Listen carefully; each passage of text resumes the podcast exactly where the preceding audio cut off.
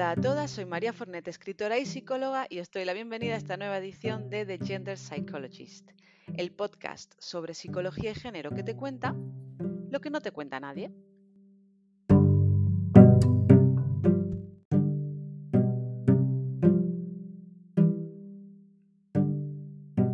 Siempre, muy, muy, muy brevemente, toma una captura de pantalla. Ahora mismo haz una foto de tu momento escuchando The Gender Psychologist para poder compartirlo conmigo una vez que lo acabes en Instagram, donde ya sabes que me vas a encontrar como arroba maria.fornet.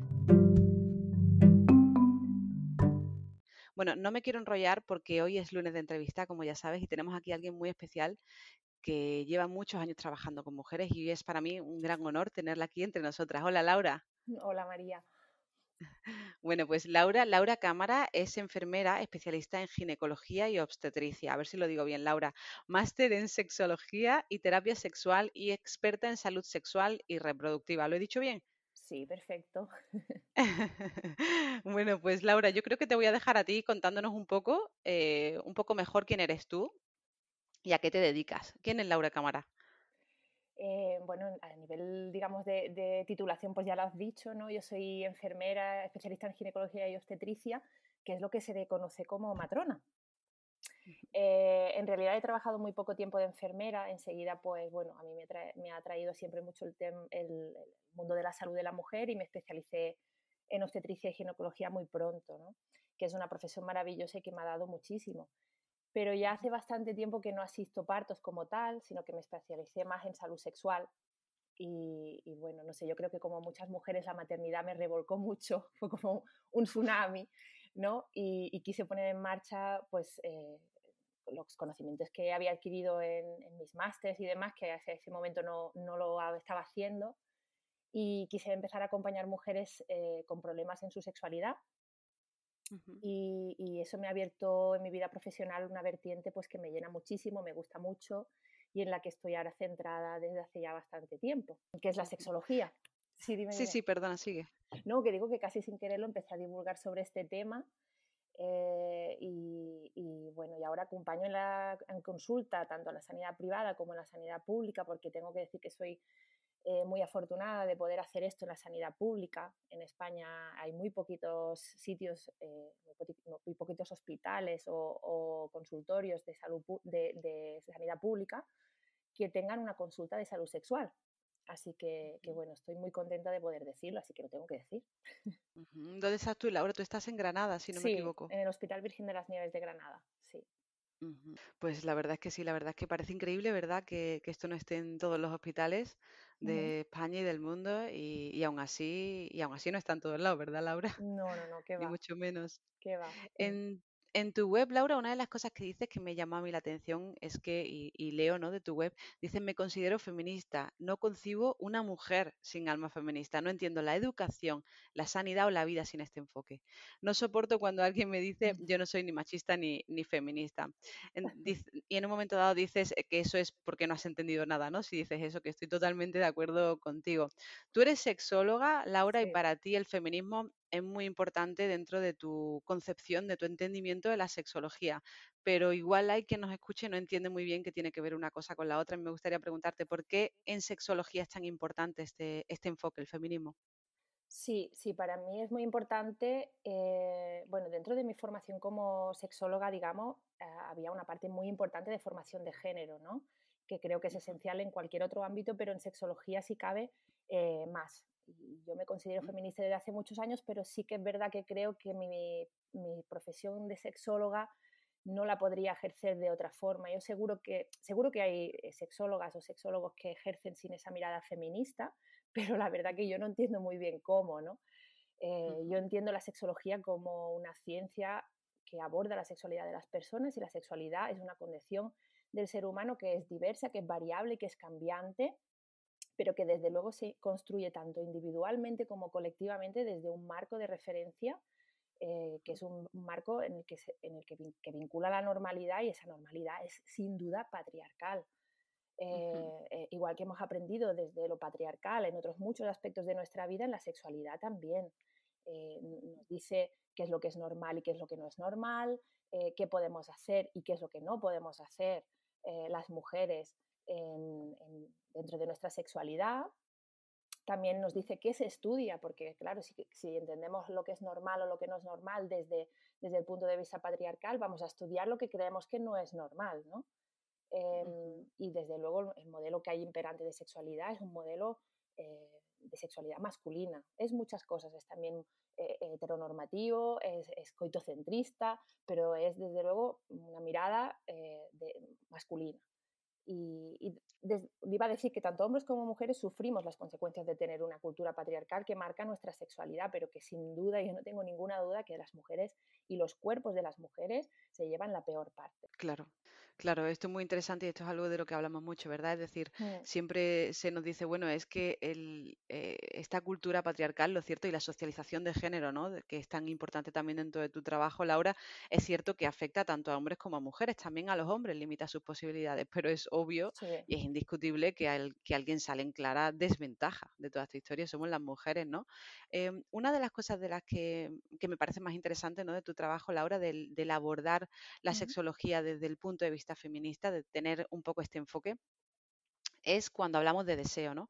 Eh, a mí me gustaría preguntarte si se construye el deseo, es decir, construimos las mujeres el deseo un poco desde la mirada del hombre, nos miramos eh, desde lo que se llama el male gaze, ¿no? Que es un poco nos miramos a través de ellos, aprendemos a mirar nuestra propia sexualidad a través de un marco de referencia, como hemos dicho, patriarcal, eh, e incluso a través de ellos. Yo creo que sin duda mm, si tuviera que darte una respuesta rápida sería que sí. Eh, el, deseo es muy multifactorial, eh, hay muchas cosas que, que, afectan al deseo y está la parte biológica, obviamente, que están las hormonas, que tiene una parte eh, que está ahí, pero la cultura tiene muchísimo peso y nos marca cómo debe de ser nuestro deseo si te fijas, pues desde, desde jovencitas, desde pequeñas, ¿no? El deseo de una mujer, ¿cómo debe de ser? ¿Cómo te enseñan que debe de ser? Contenido. Tú siempre eh, has recibido seguro, ¿no? Mensajes de, pues mira, mejor que no expreses demasiado deseo, mm, que no sea muy libidinosa, ¿no? Eh, eh, esta expresión del deseo como normal está concedida a los hombres. Nosotros siempre estamos como por debajo o deberíamos de estar como debajo de ese, por debajo de ese deseo, no llegar a, desear tanto como ellos, ¿no? Em, así que se va aprendiendo, se va formando una manera de desear comparada siempre con el otro, que es la mirada masculina. Y, por supuesto las mujeres estamos acostumbradas a ser siempre objeto de deseo, nuestro cuerpo se usa con frecuencia para el disfrute y el deseo masculino, pero estamos muy poco acostumbradas, nos han enseñado muy poco a ser sujeto de deseo, ¿no? a expresar eh, desde nosotras y para nosotras. Em, claro, toda la vida nos han enseñado que desear está mal. bueno, desear está mal entre comillas, porque luego cuando tienes pareja estable resulta que ah, eh, luego sí, luego está bien desear, ¿no? Se supone que luego ya debemos de poder expresar ese deseo, pero claro, si es que nunca nos han enseñado, si nunca hemos cultivado esa erótica, nunca le hemos dado presencia, nunca le hemos dado importancia al deseo, eh, ¿cómo lo vamos a hacer entonces? Entonces mm. se nos patologiza por no tener deseo. Pero mire, entonces ¿en qué quedamos? ¿Lo debemos de tener? ¿No lo debemos de tener? ¿no? Qué interesante, Laura, que, en un momento dado parece que, se, nos, se nos exige casi un cambio, ¿no? Es decir, parece que cuando estamos, eh, cuando somos independientes, mujeres independientes, la expresión del deseo tiene que ser completamente diferente a cuando estamos dentro de una relación, ¿no? Sí, y sobre todo el deseo muy vinculado a la época de enamoramiento. La época de enamoramiento tiene una época muy concreta, un tiempo muy limitado, y, dentro del amor romántico sí está más vinculado esa, bueno, ese deseo, pero cuando nos salimos de ahí estamos ya pues, huérfanas de deseo, ¿no? ¿Dónde buscamos eso si nunca lo hemos aprendido, ¿no? ¿Qué tenemos que hacer con eso? Y no solo, no solo la expresión de, deseo en términos de frecuencia, porque mucha gente estará diciendo, claro, es que los hombres tienen más deseo que las mujeres y esas cosas que es el eterno dilema, ¿no? Eh, sino que también eh, se nos enseña qué desear. Nos dicen incluso qué es lo que está bien desear o lo que no está bien desear. wow. Por ejemplo, ¿no? si una mujer no quiere tener penetración vaginal, o, mira, vamos a poner un ejemplo que se ve muy claro. Por ejemplo, imagínate que una mujer no quiere tener penetración anal. No entra dentro de mi erótica, no, no lo deseo, no lo quiero, ¿no? Pues seguro que tendremos mm, a quien diga que tenemos que averiguar qué es lo que le pasa a esa mujer, porque algún bloqueo tiene, algo tiene que no le permite disfrutar. Pero si un hombre no quiere tener sexo anal, es completamente normal, no tiene por qué tenerlo, ¿no? Entonces, como esas dos miradas tan diferentes, ¿no? ¿Qué es lo que está bien desear y lo que no está bien desear? Que acuden por falta de deseo, ¿no? Y cuando indagamos un poco en la relación de pareja, en los motivos, en, la manera de vincularse, en cómo se seduce dentro de la pareja, em, y practicamos un poquito de empatía con esa paciente y nos ponemos en la mirada de género, ah, yo es que pienso, si es que yo no veo mal que no tenga deseo, si es que mm, eh, yo es que eh, veo normal que en esa situación no tenga deseo, ¿no? Pero en cambio, desde la mirada masculina, la falta de deseo siempre es culpa nuestra. Mm, por ejemplo, no sé si quieres que a lo mejor pongamos un ejemplo, pero sí, por favor. Se, se, me ocurre, por ejemplo, pues en una enfermedad grave, cuando una mujer ve mermada su salud y ha pasado, mujeres que yo me encuentro en la consulta después de una patología, un cáncer ginecológico, por ejemplo, que es algo que yo veo a menudo, y hay una Em, una, mermada, como, una merma, como te digo, en su salud y además hay una falta de percepción de salud, el deseo lógicamente se ve afectado. No solo el deseo sexual, sino seguramente el deseo de hacer muchas otras cosas. Entonces, ¿por qué las mujeres tienen que sentirse tan mal por no tener deseo, incluso cuando está justificado no tener deseo? ¿no? Quizá yo lo pienso y digo, no, si es que lo anormal sería tener deseo en estas circunstancias, por ejemplo, ¿no? Claro, y en cambio la consulta es, es que no tengo además, ganas, ¿no? Mm. Claro, y además si aún más si tenemos en cuenta todo lo que contamos antes, ¿no? De cómo se ha construido ese deseo y a lo largo de toda la vida y si encima ahora pues, pues le unes todo esto.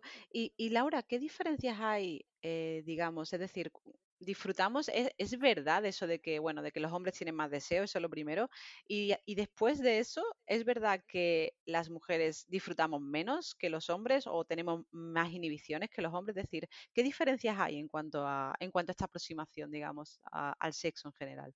A nivel eh, biológico, a nivel, digamos, corporal, no tenemos, mm, no tenemos ni más ni menos, y tenemos el mismo potencial. El cuerpo de la, de la mujer está eh, pensada para el, para, para el, goce de la sexualidad. En ese sentido no habría ningún problema, ¿no? Em, pero sí que es verdad que yo no diría tanto si las mujeres, no, me atrevería a decir si las mujeres disfrutamos más o disfrutamos menos, porque eso sería un concepto muy abstracto. ¿Eso qué quiere decir? ¿Que tenemos más orgasmos, menos orgasmos? ¿O que estamos más satisfechas, menos satisfechas? Es un concepto complicado. Pero sí que es verdad que la sensación de culpa constante em, y la persecución de un modelo de perfección ah, son grandes condicionantes en la sexualidad de las mujeres, ¿no? Y sobre todo el, desconocimiento de nuestros cuerpos y de nosotras mismas. Em, yo estoy segura que gran parte de las mm, personas que nos escuchan, em, pues quizá no han sido capaces nunca de mirarse los genitales o de, mm, o de utilizar la masturbación. o bien si les digo, si tienen, si les pregunto, ¿alguna vez fantaseáis?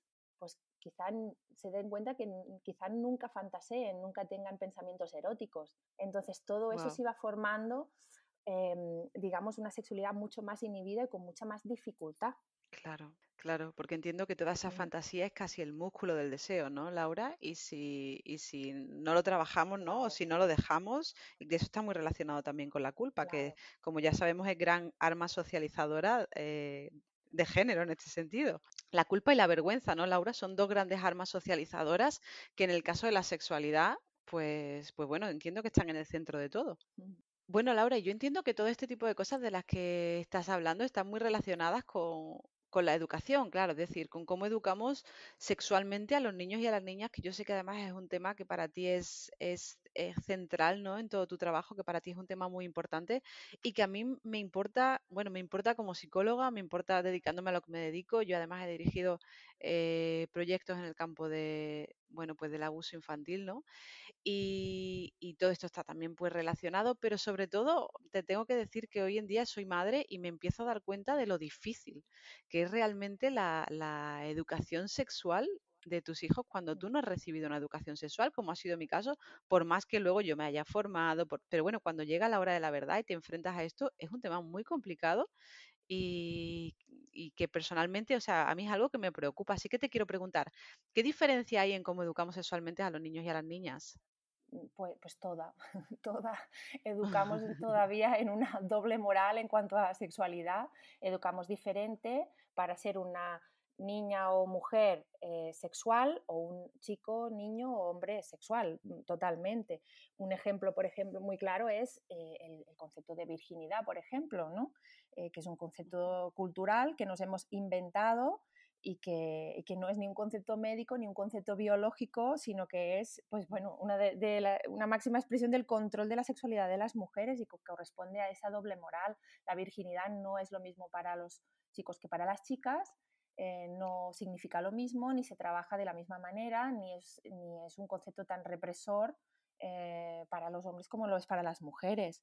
Em, vamos, de hecho, eh, tanto la OMS como varios organismos de las Naciones Unidas ya han dicho que han, han, pedido que se prohíban las pruebas, por ejemplo, para determinar si una niña es virgen o no.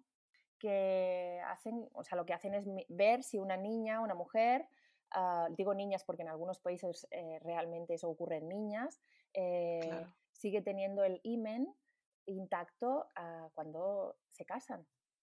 Claro, eh, claro, claro eso, es, eso es ejercer un control sobre la sexualidad de esa mujer, ¿no? De esa niña. entonces eso sigue justificando, por ejemplo, en nuestra sociedad cosas como no usar tampones antes de, de tener relaciones sexuales con penetración, o sea, la importancia que le damos a no a que realmente, porque bueno, explico un poco, ¿no? O sea, lo que existe realmente es una membrana que se llama imen, que está tapando un poquito lo que es la entrada de la vagina.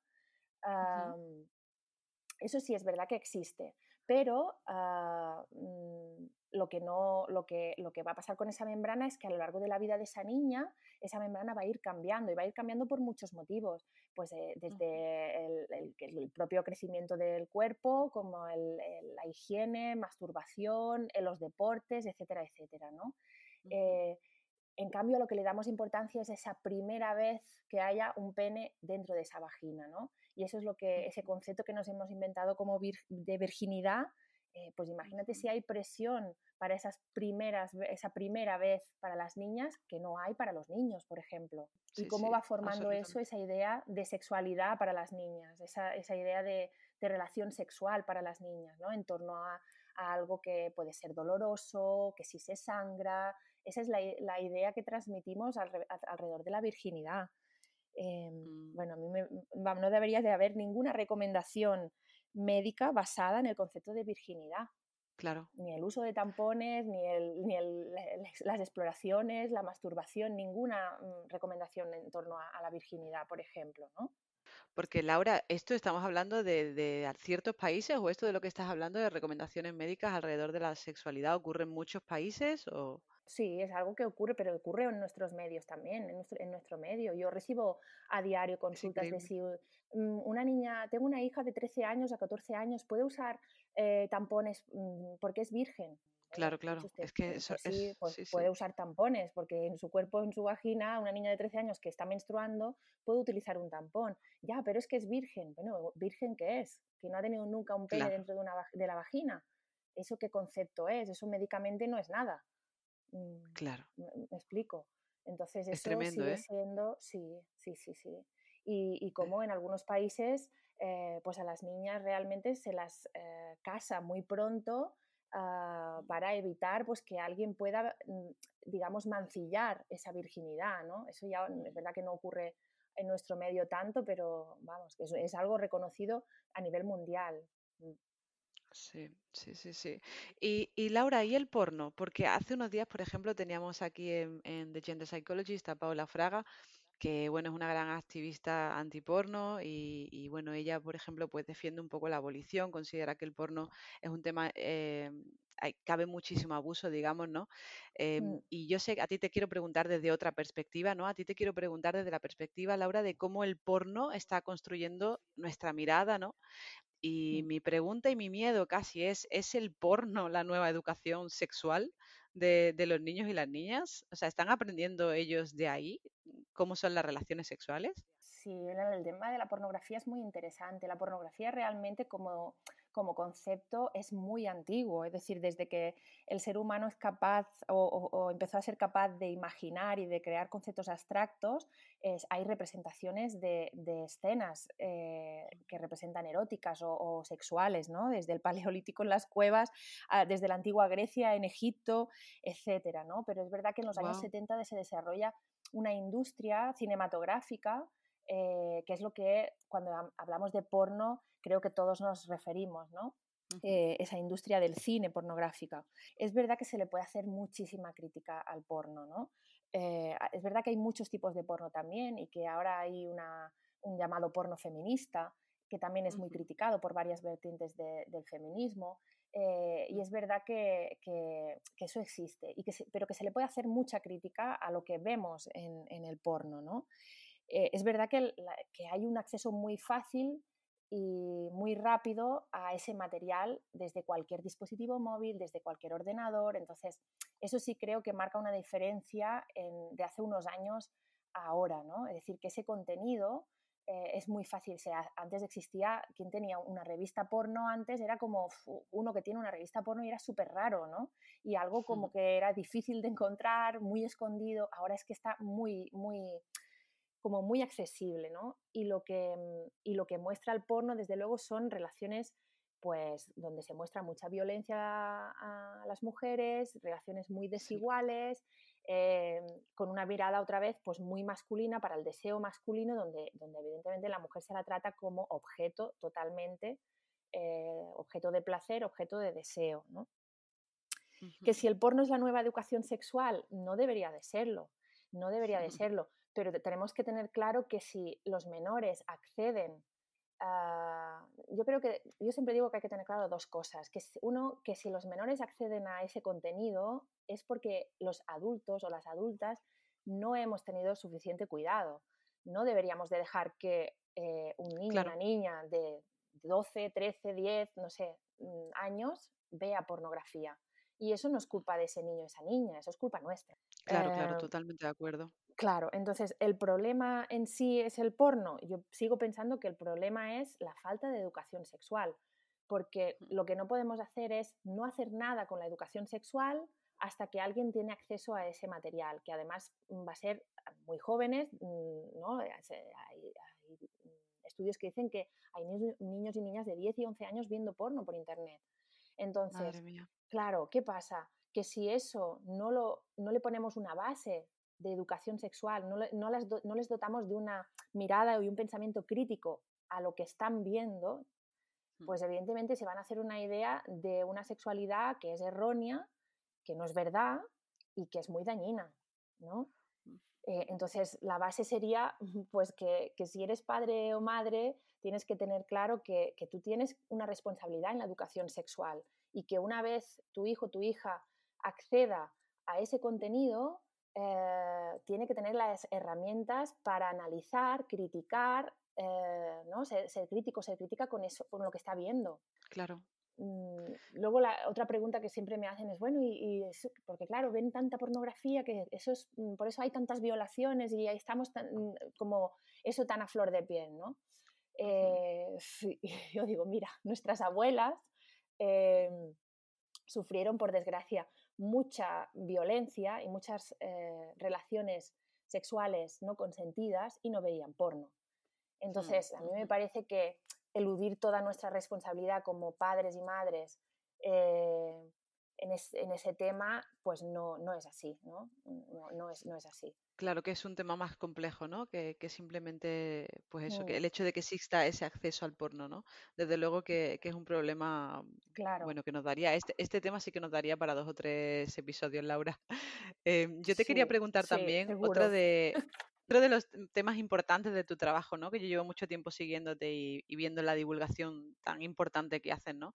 Y uno de los temas más importantes de tu trabajo es el tema de la menstruación y el conocimiento de nuestros ciclos, de nuestros cuerpos, que bueno, que a mí es algo que personalmente te debo decir que me cambió la vida porque sorprendentemente nadie me había contado antes, es decir, yo no recibí educación sobre, sobre mi ciclo, bueno, que no fuese desde un punto de vista casi puramente biológico, con yo qué sé, pues a lo mejor en sexto de GB, yo fui a la EGB, y, Yo también. Pero, pero, pero, aparte de eso, realmente yo nunca entendí qué, qué, implicaba que yo tuviese un ciclo, ¿no? ¿Qué significaba la regla? O, es decir, he tardado muchos años, sorprendentemente muchos años, en entender realmente pues todo lo que es, bueno, y, y lo que entiendo, ¿no? Que es la otra parte, eh, pues todo mi cuerpo en ese sentido, ¿no? Yo no sabía cómo se llamaba la primera fase antes de la ovulación, qué ocurría los días antes de la regla, es decir, todo esto que casi que he tenido que aprender cuando, cuando he querido ser madre, ¿no? Y he dicho, a ver, si voy a ser madre, voy a conocer cómo funciona mi cuerpo, ¿no? Para quedarme embarazada y demás. ¿Es algo que a ti te sorprende cuando yo te lo cuento o es algo que tú ves todos los días, Laura? No, no me sorprende, eso es la, la norma. De hecho, a mí me pasó también, yo tuve la suerte de poder aprender sobre eh, sobre mi ciclo, sobre mi fertilidad y, bueno, en, definitiva, sobre mi cuerpo, con la doctora Enriqueta Barranco, que es para mí un referente, es una ginecóloga referente en este tema. Em, y yo ya era matrona, yo ya tenía hijas eh, y, no había, y nadie me había explicado realmente las cosas que yo aprendí, ¿no? Y que son también ahora las que intento enseñar eh, en alguno de mis cursos y de mis talleres. Mira, Karma Valls que es una ah, endocrinóloga que me gusta muchísimo, en su libro ah, Mujeres, Salud y Poder dice algo así como las mujeres tienen órganos que no sienten y funciones que les son ajenas. Y es completamente, es que es, así, pero es completamente verdad, ¿no? Es decir, las niñas se les enseña un poquito de pasada eh, la menstruación y que ovulan, eh, porque eso es importante para explicar la reproducción, eh, pero poco más. Y, fue, y fuera de la reproducción parece que no tienen nada de importante en nuestro ciclo, ¿no? Y la manera en que funcionamos. Eh, eso sin, sin, eh, sin, tener en cuenta que muchas niñas con 14, 15, 16 años empiezan a tomar anticonceptivos hormonales, que yo no tengo nada en contra de los, de los anticonceptivos hormonales, pero claro, yo cuando veo mujeres de 30, 32 que han tomado durante 15 años eh, desde que tenían 15 o 16 años hasta que han decidido ser madres, anticonceptivos hormonales y por lo tanto han estado durante 15 años desconectadas de lo que pasa en un cuerpo de una manera normal y que encima nadie se lo ha explicado porque no se enseña bien eso, pues me da una pena terrible. Es, una, es, así, ¿no? Em, entonces yo creo que es importantísimo explicar cómo funciona. Iba, a decir explicar a las niñas. Eh, obviamente las niñas son las principales interesadas en aprender cómo funciona y cómo va a empezar a funcionar sus ciclos y, cómo va a funcionar su cuerpo.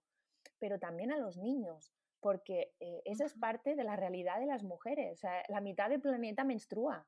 Mm, claro. Entonces, pues miren, es que eso es importante porque es importante para nosotras, porque es nuestra realidad. Qué, interesante eso que dices, Laura. Me parece súper importante porque además yo tengo un niño, ¿no?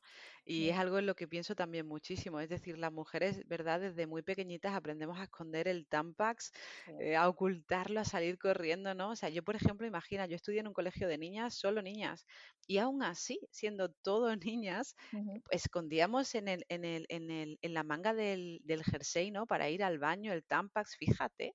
Mm.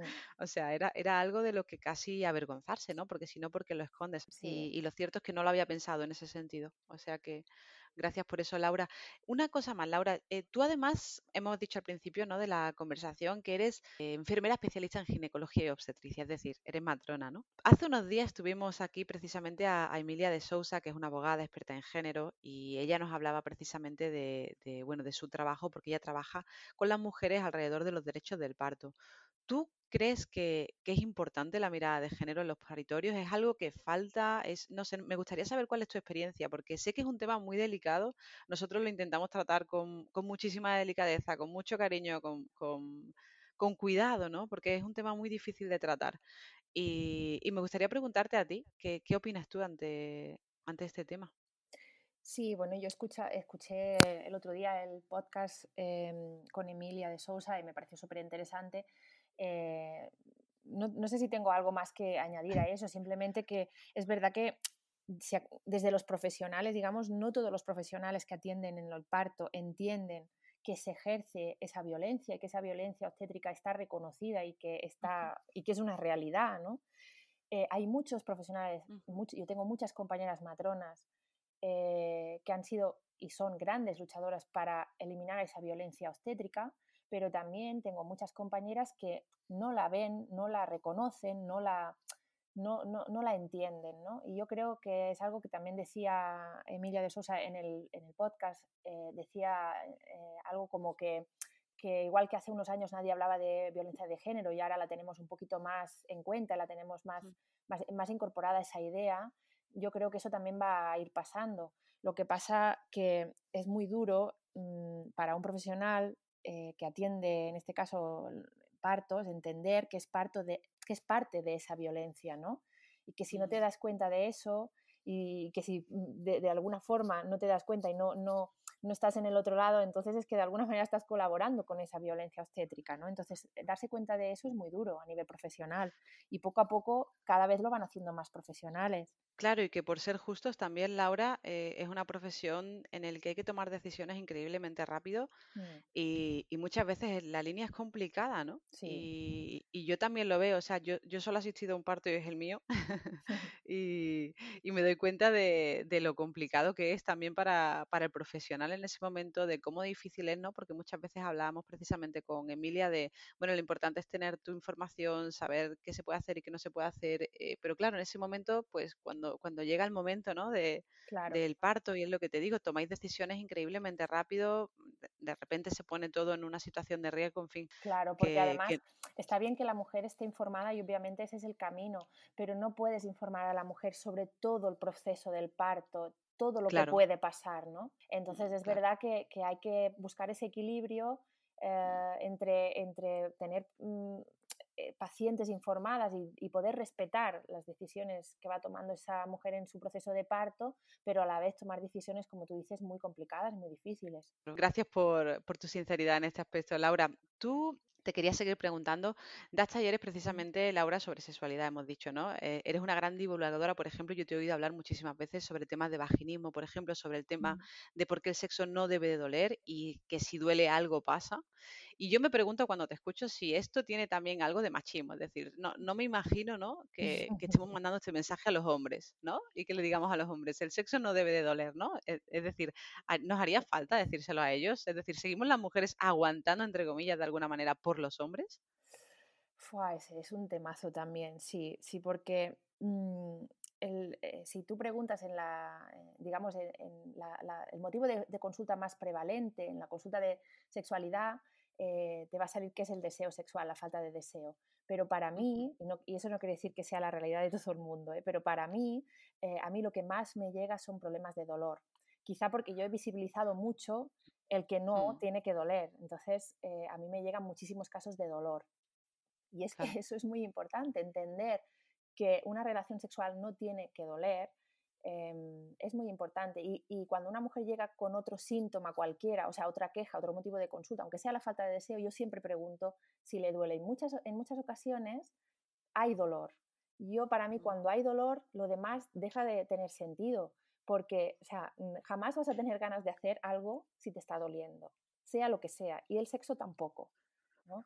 Entonces, eh, cómo es de curioso este tema y cómo eh, está construida la sexualidad de las mujeres que um, las mujeres siguen intentando tener relaciones a pesar de que son dolorosas, ¿no?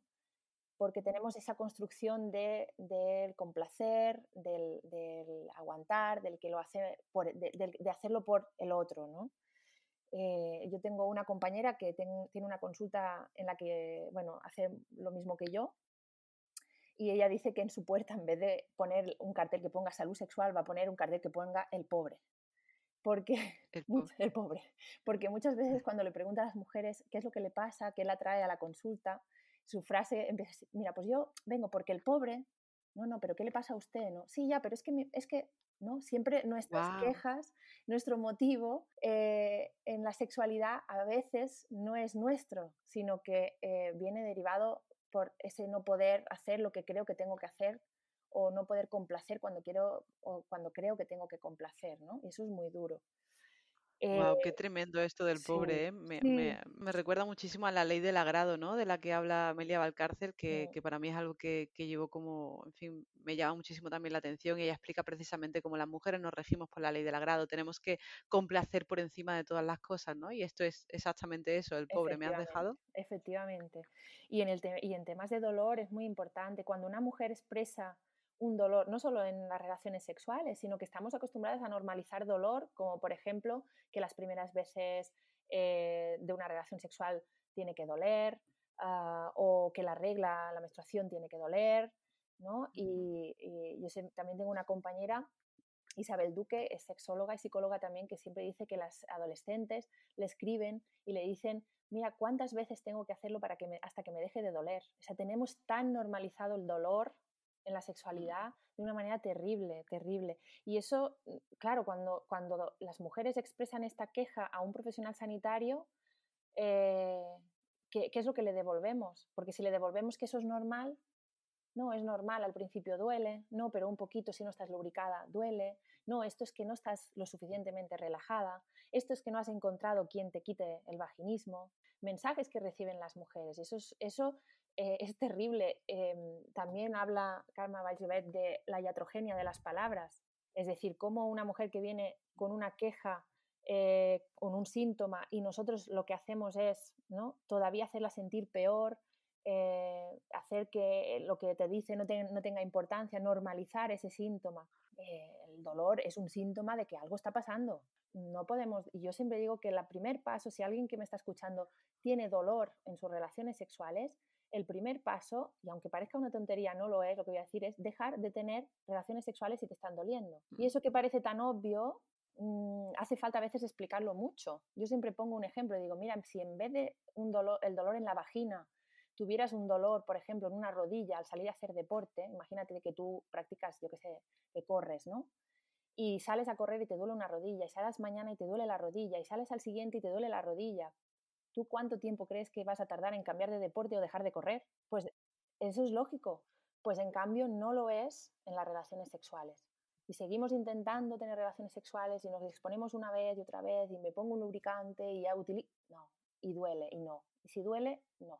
¿Y tiene solución, Laura? Eh, sí, tiene solución. Eh, hay muchos profesionales que estamos trabajando para, para, las mujeres que tienen dolor en su vagina. Pues me parece buen mensaje, buen mensaje el que acabas de dejar y precisamente eh, para todas las mujeres que nos estén escuchando, que seguro, porque por lo que dices parece un problema bastante común, Laura, y estoy segura de que hay muchas mujeres que, que nos pueden estar escuchando y que precisamente están pasando por eso y para las que este mensaje puede ser absolutamente, pues bueno, pues les puede calmar, les puede empoderar. Eh, yo quería precisamente, Laura, ya que aquí vamos acabando, ¿no? Todo lo que has estado contándonos. En este tema, eh, en este podcast, perdón, yo suelo tratar de acabar precisamente con una nota de esperanza, ¿no? Con un mensaje, que es lo que estábamos haciendo justo ahora. Quizá con algún dato que nos dé cierto optimismo, en fin, porque, porque hablamos normalmente de temas duros, ¿no? y siempre me parece que es importante que, que acabemos con algo que nos empuje en la dirección adecuada. Y yo te quería preguntar a ti, Laura, ¿cómo empodera conocer nuestra propia sexualidad? Es decir, ¿qué, mensaje podemos enviarle a todas esas mujeres para las que este tema sigue siendo un problema, un tabú, algo que, no quieren, una puerta que quizá no quieren abrir? ¿Qué, podríamos decirle? Pues yo les diría que nada, nada empodera más que, que el conocer sobre ti. Es decir, que el primer paso para una mejor sexualidad, una mejor salud sexual siempre va a estar en ti, en nuestro conocimiento, en conocer tu cuerpo, en conocer tus procesos. Indaga primero en ti. Y luego esa sexualidad tendremos la libertad de compartirla o no compartirla con otras personas. Pero la sexualidad va a partir de nosotras. Y, sabemos, y, está claro que hay muchas cosas que no sabemos sobre nosotras mismas, ¿no? Eh, desde el modo en que deseamos, del modo en que fantaseamos, el modo en el que encontramos o no placer, eh, cómo es nuestro cuerpo, cómo son nuestros ciclos. Entonces, eh, yo creo que el mejor empoderamiento va a empezar siempre por una misma. Mm, a, mí me gusta mucho ese mensaje también, Laura. Yo siempre digo que, a ver, obviamente tenemos que cambiar las cosas, ¿no? A nivel social, tenemos que cambiar las cosas, tenemos que seguir haciendo activismo como hacemos, ¿no? Mm. Pero que, el cambio siempre empieza desde dentro, es todo lo que podemos controlar al final del día, ¿no? Así que, bueno, yo me quedo con lo que acabas de decirnos, Laura, y te doy muchísimas gracias por haber estado aquí. Gracias a ti, María. De verdad, tú sabes que me hacía mucha ilusión y que te agradezco muchísimo poder participar en tu podcast. Gracias, Laura. Te agradecemos muchísimo que hayas venido hoy a, estar un ratito aquí con nosotras, a, dejarme que te preguntásemos cosas que, bueno, que, son muy importantes, que son temas tabús, que han sido temas tabús tradicionalmente para las mujeres. Y, y bueno, creo que, como he dicho muchísimas veces, creo que la educación nos protege, la información nos protege. Así que, bueno, gracias. Ha sido, ha sido un placer, Laura. Gracias. Adiós.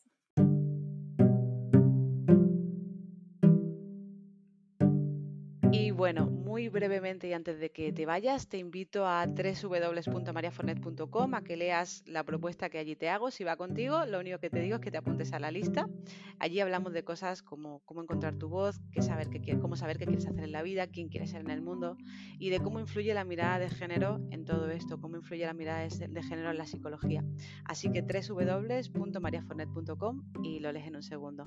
Nada más, espero que te haya aportado mucho esta entrevista, que compartas, si es así, con, el resto de las mujeres a quien esto pueda ayudar y que nos dejes comentarios, estrellitas y todo este tipo de cosas que, que nos ayudan a generar más contenido como este. Me encuentras cada lunes con una entrevistada diferente y el último lunes de cada mes conmigo al frente en The Gender Psychologist.